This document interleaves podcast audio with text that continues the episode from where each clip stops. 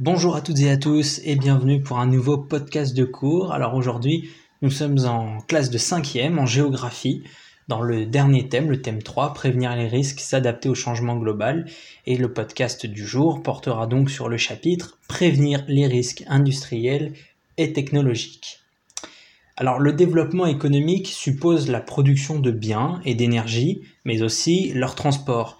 Et toutes ces activités, elles présentent des risques ce sont les risques industriels et technologiques. Face à ces risques, les sociétés sont inégalement vulnérables. Dans une première partie, nous allons évoquer les risques industriels et technologiques et voir qu'ils sont en augmentation. Dans une deuxième partie, nous allons voir que les pays pauvres sont malheureusement les plus vulnérables. Et enfin, nous allons revenir dans une dernière partie sur la catastrophe euh, de Fukushima et plus particulièrement le risque industriel et technologique au Japon. Alors, des risques en augmentation. Les sociétés, elles sont plus ou moins exposées à des aléas, c'est-à-dire des phénomènes naturels à l'origine d'un risque. Euh, donc ces sociétés, elles sont plus ou moins exposées à des aléas d'origine naturelle, climatique, sismique, volcanique ou industrielle et technologique. Par exemple, la présence d'une usine, d'une centrale nucléaire, le stockage ou le transport de produits dangereux, etc. Ces aléas peuvent représenter un risque lorsqu'ils constituent un danger pour les hommes l'apparition des risques technologiques et industriels est liée au développement industriel et technologique, c'est ce que je disais en introduction. Lorsque le risque se produit, il devient une catastrophe qui peut avoir des conséquences à longue distance.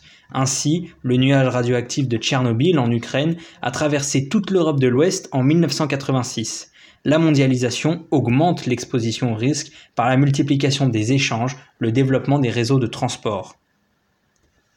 Malheureusement, ces risques ne touchent pas les pays de la même manière et certaines régions dans les pays développés sont exposées depuis longtemps aux risques industriels ou technologiques, comme le sud de Lyon, la vallée du Rhône, car la croissance urbaine a rattrapé les industries installées hors de la ville, mais des réglementations sont mises en place pour surveiller le risque et limiter l'ampleur d'une éventuelle catastrophe. Les pays développés mettent ainsi en place des mesures de prévention qui permettent de limiter les effets d'une catastrophe. Information de la population, recherche scientifique, règles s'appliquant aux entreprises et aux constructions d'habitants, comme les plans de prévention des risques technologiques en France ou les zones non constructibles. Ces pays surmontent plus rapidement une catastrophe. On dit qu'ils sont plus résilients. À l'inverse, les pays pauvres sont malheureusement particulièrement vulnérables car les entreprises polluantes des pays développés viennent s'y installer ou y envoient leurs déchets. Et les moyens de prévention sont plus faibles dans ces pays. Lors d'une catastrophe, l'aide internationale est indispensable pour venir au secours des populations. Alors les sociétés sont obligées de se préparer et de s'adapter aux risques industriels et technologiques, et c'est ce que nous allons maintenant voir avec l'exemple du Japon. Le Japon, c'est un pays confronté à de nombreux risques, à la fois naturels, comme les séismes, les tsunamis, les volcans, les typhons, les crues, les glissements de terrain, qui sont liés à la situation physique particulière du pays. C'est un territoire montagneux, soumis à une forte pluviométrie et localisé sur une zone tectonique active, où plusieurs plaques tectoniques se rencontrent. Les risques industriels et technologiques sont aussi présents et le pays a déjà subi de nombreuses catastrophes.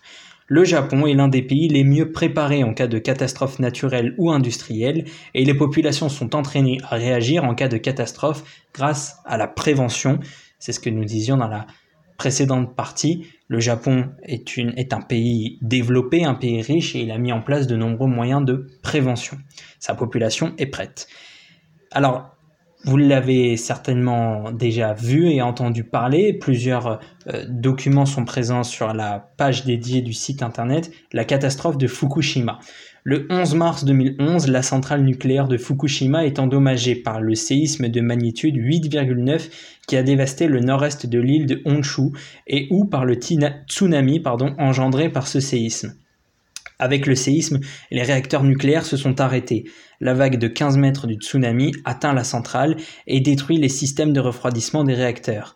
La température a alors augmenté et certains réacteurs de cette centrale sont entrés en fusion, entraînant d'importants rejets radioactifs dans l'atmosphère et des fuites radioactives dans l'océan.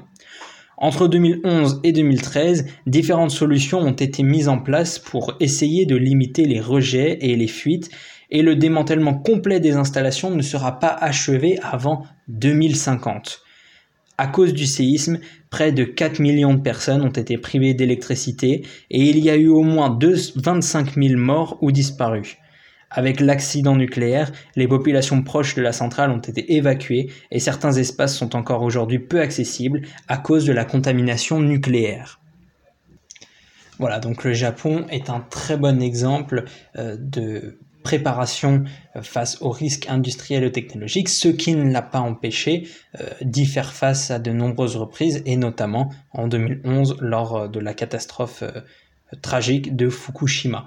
Voilà, donc on a pu voir que toutes les sociétés ne sont pas confrontées aux mêmes risques qu'elles n'ont pas la même gestion. Les pays développés peuvent prévoir les risques industriels et technologiques et s'y préparer, tandis que les pays pauvres ont des moyens insuffisants pour prévoir les catastrophes et réagir.